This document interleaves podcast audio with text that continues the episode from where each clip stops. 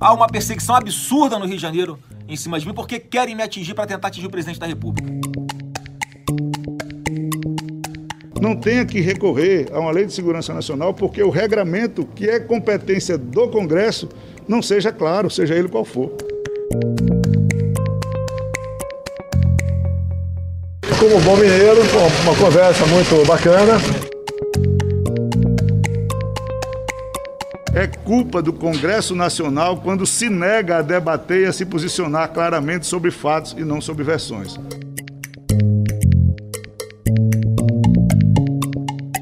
Hoje é dia de poder em pauta aqui no Estadão Notícias. E vamos abordar dois assuntos que envolvem judiciário e legislativo e a relação nem sempre harmoniosa entre esses dois poderes. Por 4 a 1, a quinta turma do Superior Tribunal de Justiça decidiu acolher um dos pedidos da defesa do senador Flávio Bolsonaro e anular a quebra do sigilo bancário e fiscal do parlamentar no âmbito das investigações das rachadinhas. Na ação, o filho do presidente é acusado de liderar o esquema que retirava parte do pagamento dos funcionários quando era deputado estadual no Rio de Janeiro. No maior revés sofrido pelo Ministério Público do Rio até aqui, o STJ determinou que os investigadores retirem da apuração todas as informações obtidas a partir da quebra do sigilo de Flávio e outros 94 alvos, entre pessoas e empresas. A decisão é uma vitória jurídica e política, e nesse caso não apenas para Flávio Bolsonaro, mas também para o presidente Jair Bolsonaro, que vê a denúncia contra o seu filho mais velho ser esvaziada. Tá, e eu fico feliz que a justiça tenha sido feita, né, que a lei tenha, tenha sido observada pelos ministros do STJ. Mas as polêmicas não param por aí. Após a decisão do Supremo Tribunal Federal de manter a prisão do deputado Daniel Silveira do PSL do Rio, que foi corroborada pelo plenário da Câmara, os parlamentares resolveram reagir ao judiciário. A casa apresentou e votou uma proposta que aumenta a blindagem dos políticos e restringe o poder do STF. Chamada de PEC da blindagem, o texto prevê, entre outras coisas, que só será permitida a aplicação de medidas cautelares contra parlamentares, como o uso de tornozeleira eletrônica, após decisão da maioria do plenário do Supremo. O presidente da Câmara, Arthur Lira, defendeu a votação da proposta de emenda à Constituição. Essa inviolabilidade tem que ser mantida. O Congresso Nacional ele vota matérias aqui contra organizações criminosas, contra grupos de interesses econômicos muito fortes. E o parlamentar precisa sim ter a imunidade parlamentar com relação a voto e voz preservados. Conexão com Brasília, com os nossos repórteres do Poder em Pauta. Primeiramente, cumprimentar aqui Rafael Moraes Moura, que cobre o Judiciário. Está com a gente, tudo bem, Rafa? Como vai? Tudo jóia, Emanuel. Um ano de fortes emoções, muita adrenalina e a gente só está em fevereiro ainda. É isso aí. Também cumprimentar Felipe Frazão, acompanha o Congresso, fala também dos desdobramentos da política aqui para a gente no Poder em Pauta. Tudo bem, Frazão? Como vai? Olá, Emanuel. Olá, Rafa. Prazer estar com vocês e com quem nos acompanha novamente. Então vamos diretamente para o nosso primeiro assunto de hoje. Vamos falar de Flávio Bolsonaro e a vitória jurídica, especialmente jurídica, mas com desdobramentos políticos em relação ao caso das rachadinhas. E aí, Rafa, foi de goleada mesmo? Uma vitória de quase de goleada, né? 4 a 1 num, colegiado que só tem cinco ministros. Lembrando que a quinta turma do Superior Tribunal de Justiça era conhecida, Emanuel, como uma câmara de gás até tempo atrás, né? Por ser muito rigorosa e linha dura com réus investigados. Só que teve aquela troca nesse colegiado em que saiu o ministro Jorge Mussi, que é considerado um ministro muito técnico, e chegou ele, o ministro João Otávio de Noronha, a gente falava muito do Noronha, lembra, Manuel, quando ele era presidente do STJ, de que ele é um ministro alinhado ao Palácio do Planalto e que vem tentando se cacifar nos bastidores para uma vaga no Supremo Tribunal Federal. Ou seja, essa mudança de composição da quinta turma do STJ acabou, de certa forma, favorecendo a defesa do senador Fábio Bolsonaro, porque agora o colegiado, digamos assim, está mais garantista, mais propenso a ficar inclinado a abraçar os direitos de réus e investigados. Esse julgamento é super importante, Manuel, pensa no seguinte: vamos pensar que a gente tem uma mesa que é a investigação das rachadinhas que foi revelada pelo Estadão, no caso Queiroz. Vamos pensar que essa mesa tem, é um tripé. Você tem um, um, um dos lados do tripé, um, um dos alicerces desse tripé é a quebra de sigilo bancário e fiscal, determinada pelo juiz Flávio Itabaiana. O outro lado desse tripé é o compartilhamento de dados do COAF com o Ministério Público do Rio. E aí você tem um outro alicerce do tripé, um outro pilar, que é justamente todas as decisões do juiz Flávio Itabaiana, toda a atuação dele nesse caso, ele é um juiz de primeira instância e determinou a quebra de sigilo bancário contra o senador Flávio Bolsonaro.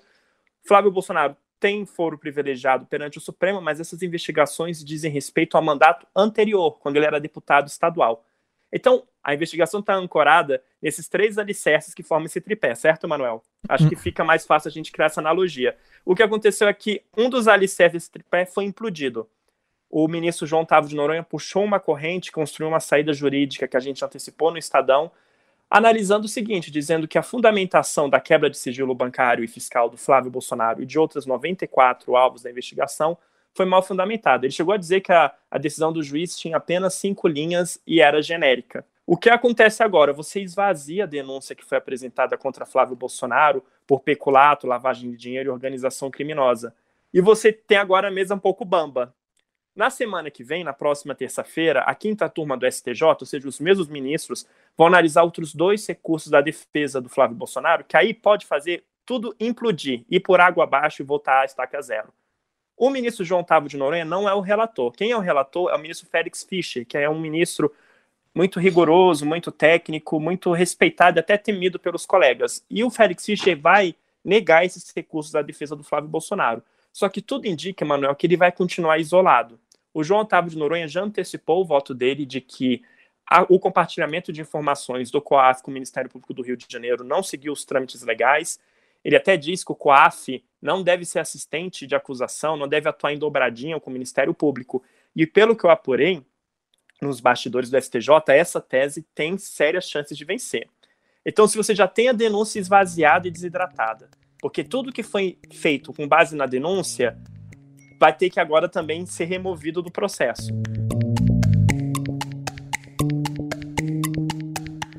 Mas isso já traz, e eu queria ouvir você, Felipe Frazão, imagino que isso já traz um certo alívio para a família Bolsonaro, especialmente para o presidente Jair Bolsonaro, que tem, como todos sabemos, né, largas pretensões para 2022, né, para conseguir a sua reeleição e digamos que é esse caso é um dos, dos maiores complicadores né, né nessa estrada rumo a tentar uma reeleição, não é, Frazão? Sem dúvida, o presidente deve estar bastante feliz, Emanuel. Mas está quietinho, né? A gente não viu ainda ele falar. Aliás, já aqui para os nossos mestres da edição recuperarem uma reação dele no Acre essa semana, né?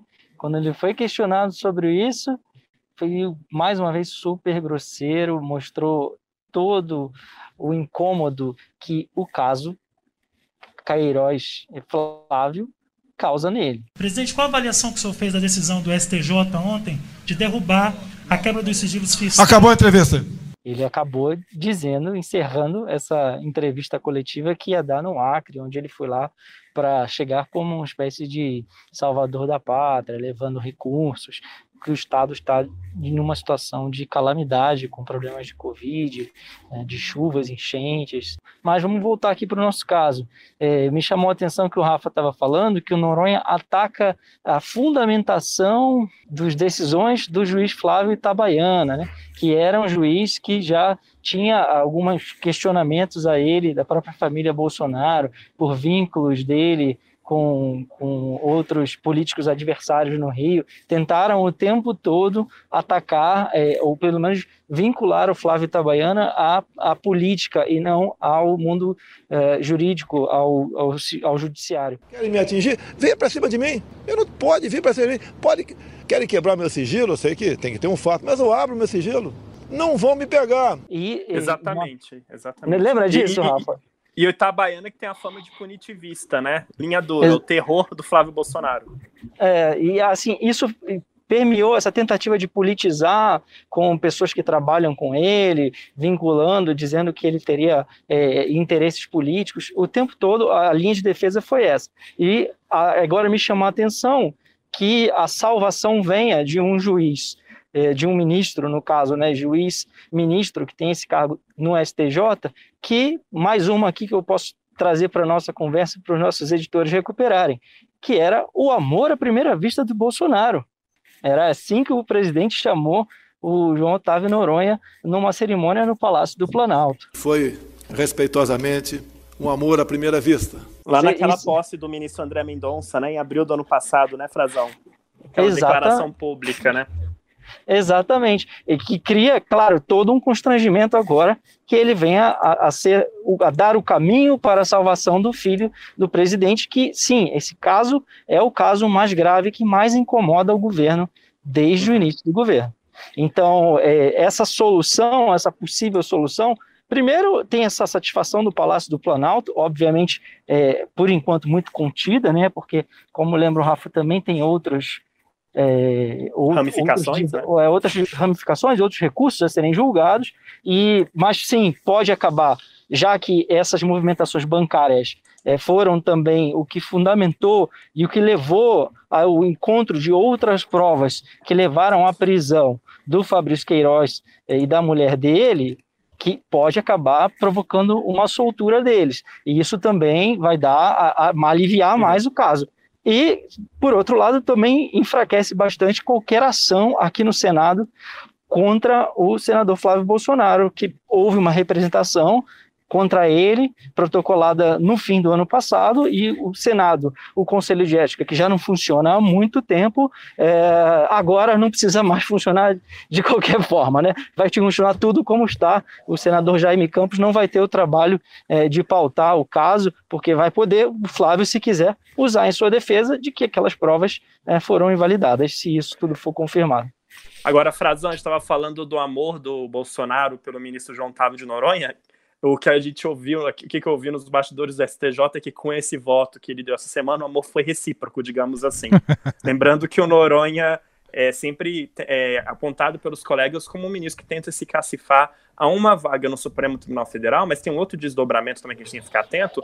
Tem muita gente que acha que se o atual ministro da Justiça, ministro André Mendonça, que é terrível, que é evangélico, não é terrivelmente evangélico, né, Frazão? A gente já falou isso, né, mas é evangélico. Se o Mendonça for escolhido para a vaga no Supremo, que vai ser aberto em julho, o Noronha poderia vir a entrar, fazer parte do primeiro escalão do governo e assumir o Ministério da Justiça. É uma conversa que está rolando nos bastidores do STJ, que a gente tem que ficar atento. Queria chamar a atenção, Emanuel, para um personagem que apareceu no julgamento do Flávio Bolsonaro, chamou a atenção de todo mundo, Emanuel. Frederic Wassef, lembram-se dele, advogado da família, tinha se afastado do caso depois que Fabrício Queiroz, né, foi encontrado lá no é um, imóvel. Lá, é um cidadão que tem muitos imóveis em Atibaia, né? Exatamente. Atibaia que é o epicentro político do país, né, Manuel? Tudo está em Atibaia, é incrível.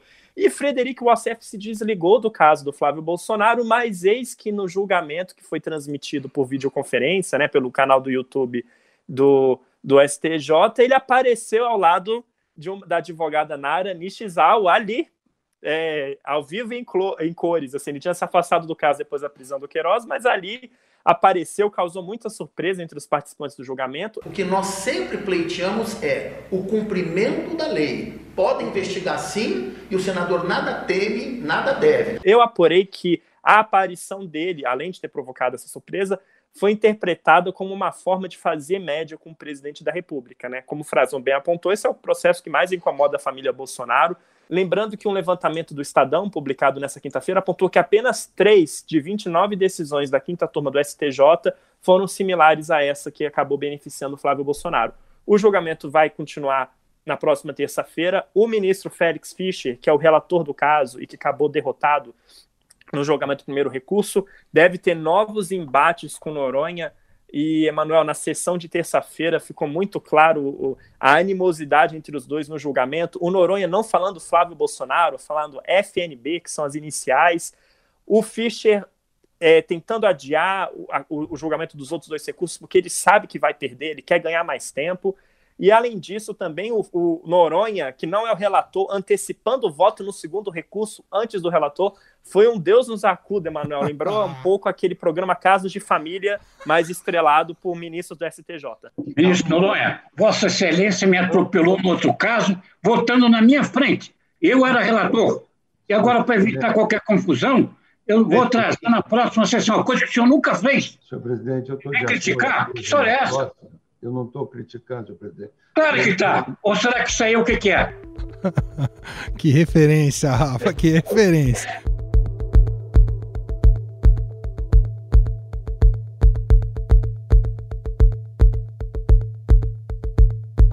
Nosso segundo assunto aqui do Poder em Pauta é a tal PEC da blindagem. Evidentemente que o nome oficial não é PEC da blindagem, e claro, isso tem mexido ali bastante o Congresso Nacional, seria uma espécie de reação após a prisão do deputado Daniel Silveira, uma maneira, e aí a gente fala muito aqui neste programa, né, sobre a interação entre poderes, legislativo e judiciário, seria uma espécie de resposta do legislativo ao judiciário para que justamente os parlamentares tentem se proteger um pouco mais de, de medidas cautelares mais rigorosas, como essa que acabou ocorrendo com Daniel Silveira.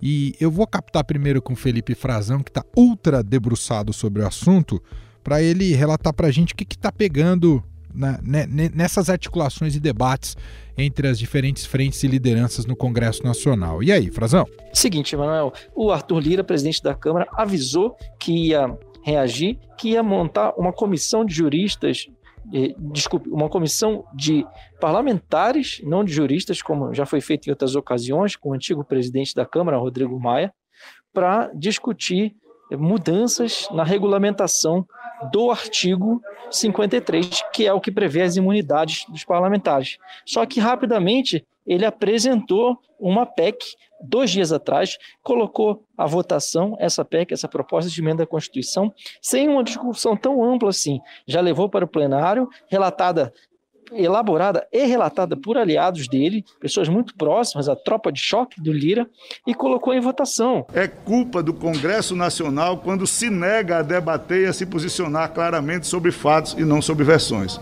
E surpreendeu muitos partidos. Isso incomodou também alguns partidos que queriam mais discussões, porque essa PEC mexe em muitas coisas. Para a gente ter uma noção, eles estão prevendo que se um deputado for preso agora em flagrante, como foi o Daniel Silveira, que ele não seja encaminhado para o sistema prisional ou para a carceragem de uma delegacia da Polícia Federal, mas que ele fique recolhido onde o, o parlamento decidir.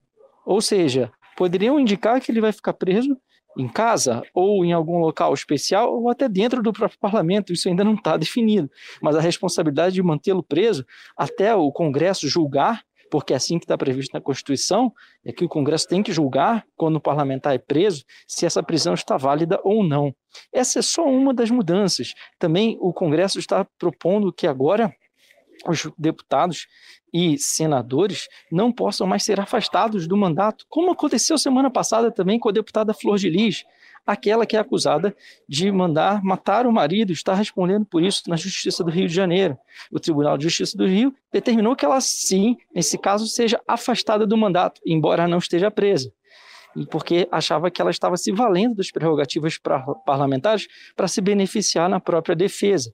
Isso não estaria mais valendo se essa PEC já estivesse aprovada. Não, não poderá mais haver esse afastamento cautelar do mandato. Ou seja, é uma série de alterações. É, havia também alterações na lei da ficha limpa, alterações em recursos que os deputados e senadores querem apresentar no Supremo Tribunal Federal, porque eles são julgados em instância única e dizem que tem que ter o chamado duplo grau de jurisdição, né? pelo menos um julgamento é, que caiba algum recurso, que suba para um tribunal superior, como não há nenhum superior ao Supremo, ele voltaria a um próprio recurso na Corte Suprema. Então, há uma série de mudanças que estão nessa PEC. E há também um grande apoio dos partidos do Centrão e apoio também de deputados importantes na esquerda e na direita. Só que essa discussão ainda vai durar algum tempo. Embora esteja começando na Câmara, tem que passar também pelo Senado. E enquanto isso, os ministros do Supremo estão tentando convencê-los de que essa PEC é terrível, é um horror e desagradou a todos lá dentro. Rafael Moraes Moura, me fale então desses bastidores no Supremo Tribunal Federal em relação a essa PEC, essa tão polêmica PEC, hein, Rafa? Pois é, a gente fala em PEC da blindagem, mas no Supremo ela tem outro nome. É um horror, um absurdo, um retrocesso. É isso que a gente mais escuta vindo dos ministros em conversas reservadas, Emanuel.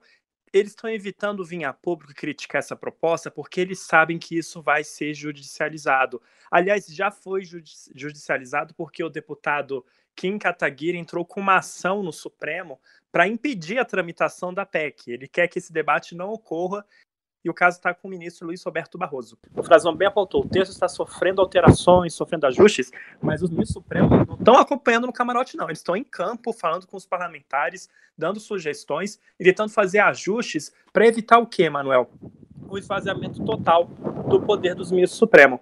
O Frazão chamou destaque para um ponto que eu achei muito interessante, que é pela redação da PEC, e mesmo a nova versão mantém isso, não é possível um afastamento de um parlamentar por decisão judicial. Eu queria só lembrar aquele caso bem famoso, Emanuel, direto do túnel do tempo, 2016, auge da Lava Jato.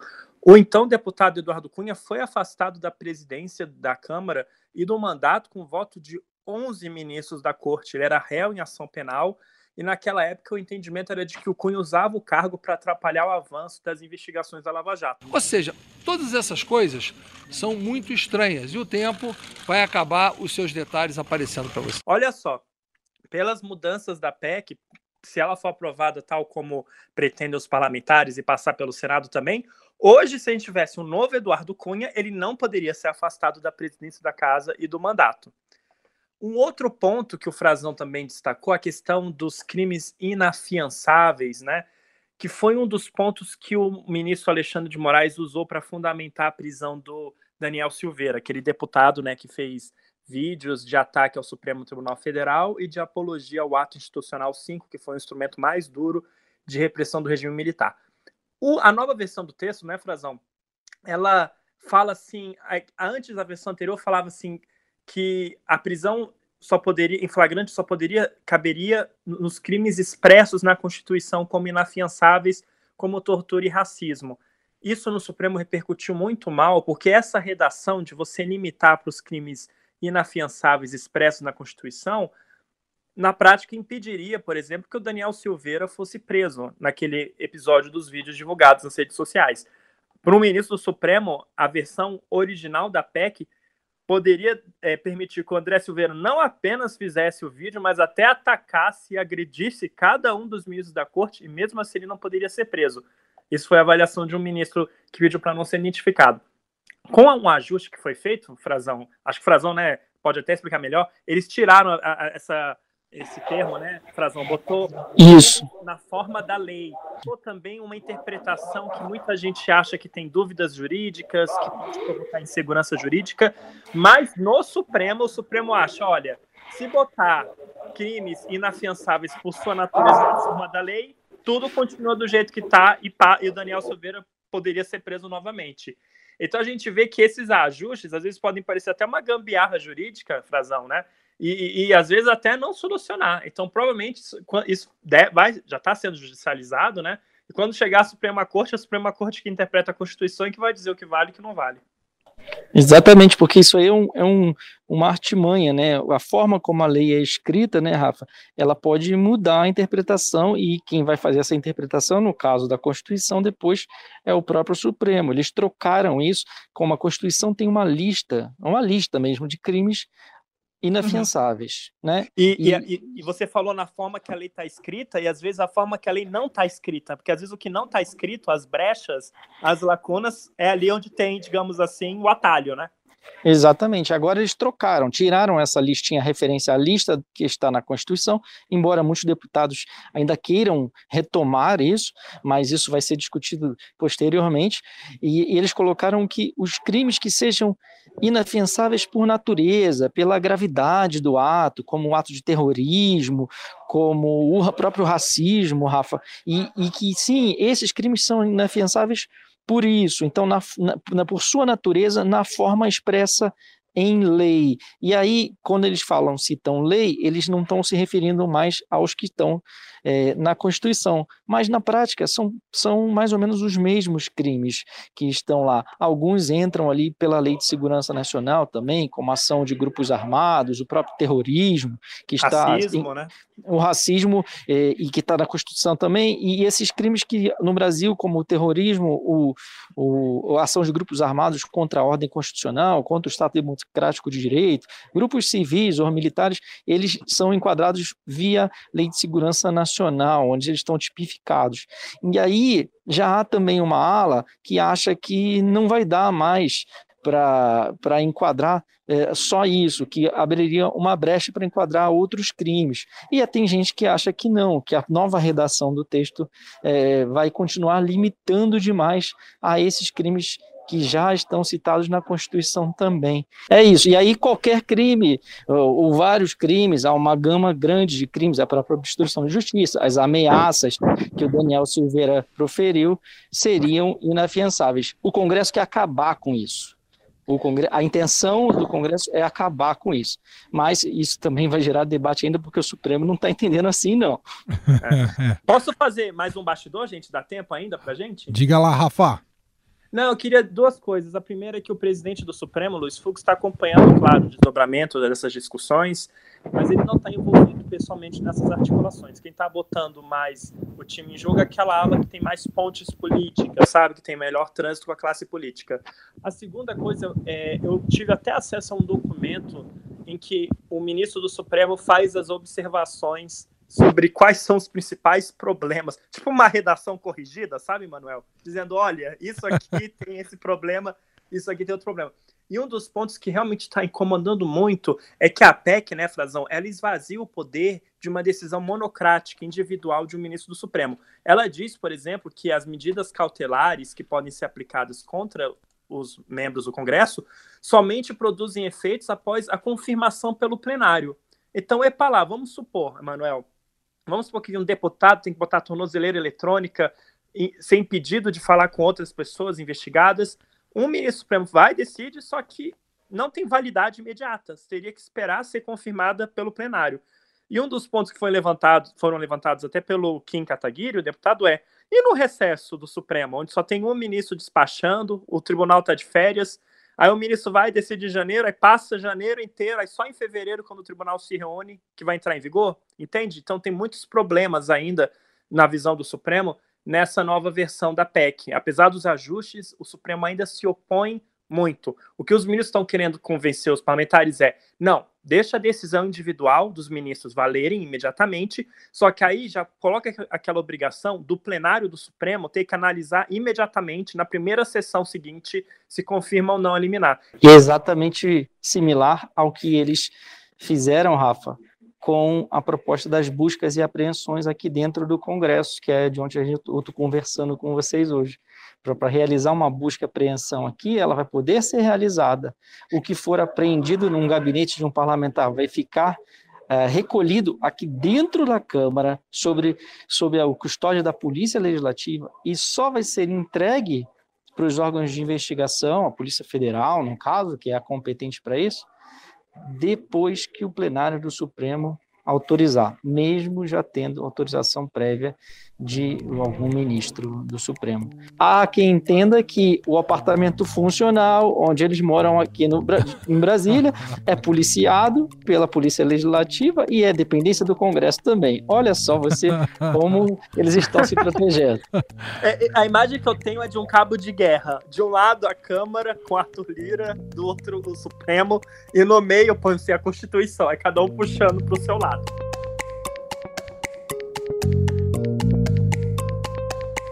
Antes da gente fechar aqui o nosso Poder em Pauta de hoje, tem sempre, é claro, a sessão cultural deste programa com as dicas imperdíveis do nosso curador Rafael Moraes Moura, que faz com que a gente fique preso também às plataformas de streaming. Qual que é a dica de hoje, Rafa?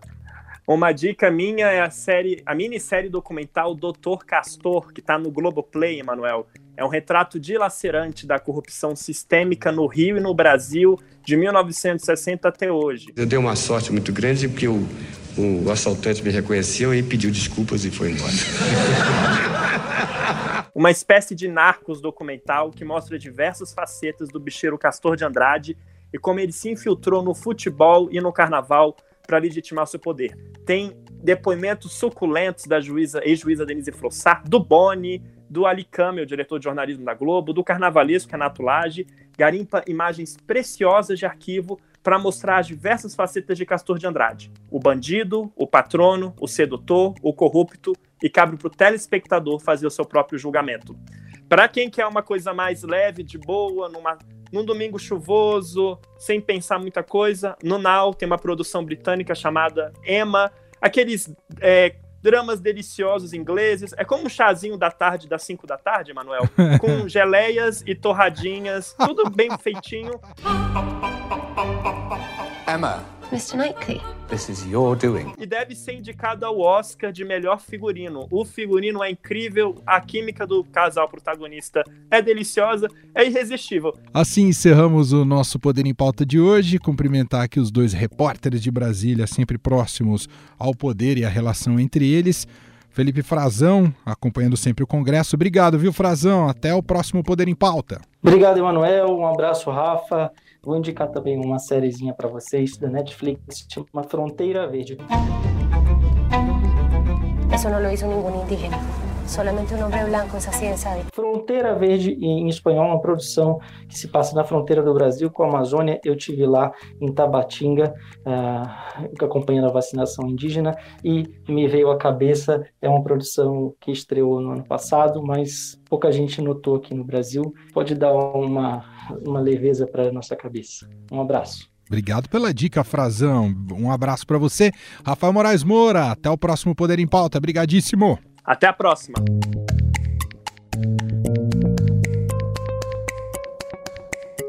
E este foi o Estadão Notícias de hoje, sexta-feira, 26 de fevereiro de 2021. A apresentação foi minha, Emanuel Bonfim, contou com produção e edição de Gustavo Lopes e montagem de Carlos Amaral. Diretor de jornalismo do Grupo Estado é João Fábio Caminoto. Mande seu e-mail aqui pra gente, podcast@estadão.com. Um abraço para você, um ótimo fim de semana e até mais. Estadão Notícias. A vacina protege você e protege os outros. Por isso, quanto mais gente disser vacina sim, mais protegido todo mundo vai ficar. Quando for a sua vez, vai até lá, levanta a camisa e mostra o braço. Mostra para todo mundo que você diz sim. Sim para a esperança, sim para a volta do abraço, sim para a vida. Vacina sim. Vacina sim. Uma campanha do Consórcio de Veículos de Imprensa para todos. Vacina sim.